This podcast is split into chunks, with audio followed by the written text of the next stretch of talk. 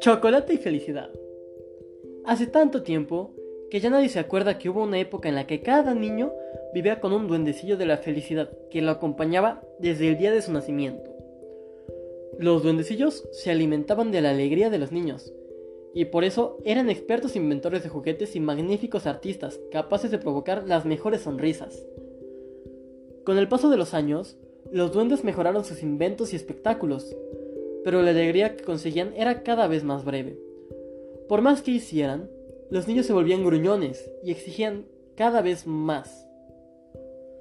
Todo les parecía poco, y siempre querían un poquito más. Y ante la escasez de felicidad, los duendes comenzaron a pasar hambre. Pero, cuando pensaban que todo estaba perdido, apareció la pequeña Elsa. Elsa había sido una niña muy triste, pero de pronto se convirtió en la más poderosa fuente de alegría. Ella sola bastaba para alimentar a cientos de duendes. Pero cuando quisieron felicitar a su duende, el pequeño Floop no, no lo encontraron por ningún sitio. Por más que buscaron, no hubo suerte. Y cuando lo dieron por muerto, decidieron sustituirlo por Pin. El en ese entonces mejor duende de todos.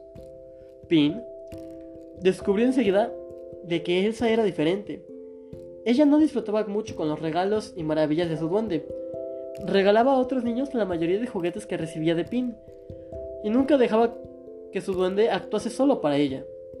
Vamos, parecía que su propia alegría le importaba mucho menos que la de los demás niños, y a Pin le preocupaba que con esa actitud se pudiera ir gastando toda su energía. Una noche, Mientras Pin descansaba en su cama de duende, sintió algo extraño debajo del colchón. Y al levantarlo, descubrió la ropa de Floop, cubierta de chocolate dorado. Como todos los duendes, Pin conocía las leyendas sobre el chocolate dorado, pero pensaba que eran mentira. Ahora, viendo que podían ser ciertas, Pin corrió hacia la cama en que dormía Elsa y miró a través de sus ojos. Allí estaba Floop, regordete de tanta felicidad. Pin sabía que desde dentro Floop no podía verle, pero volvió a su cama feliz por haberle encontrado a su amigo y por haber descubierto el secreto de la felicidad de Elsa. Floop la había convertido desde dentro en un duendecillo de la felicidad, y ahora que estaba tan ocupada haciendo felices a los otros, se había convertido en una niña verdaderamente feliz. Los días siguientes, Pin investigó cuanto pudo sobre el chocolate dorado para enseñar a los demás duendes cómo hacer el mismo viaje. Bastaba con elegir un niño triste, posarse en su mano mientras dormía, darle un fuerte abrazo y desear ayudarlo con todas sus fuerzas. Así fue como Pin se convirtió en un bombón dorado, y a la mañana siguiente aquel niño triste se lo comió.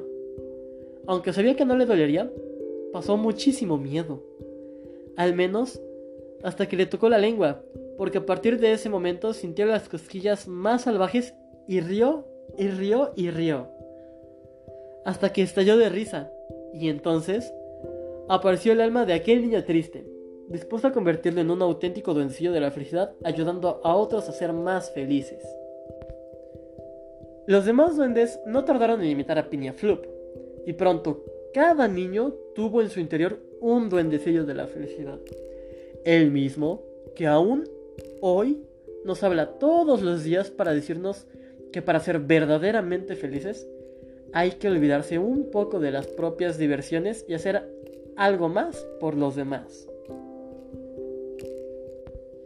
Y colorín colorado, este breve cuento ha acabado.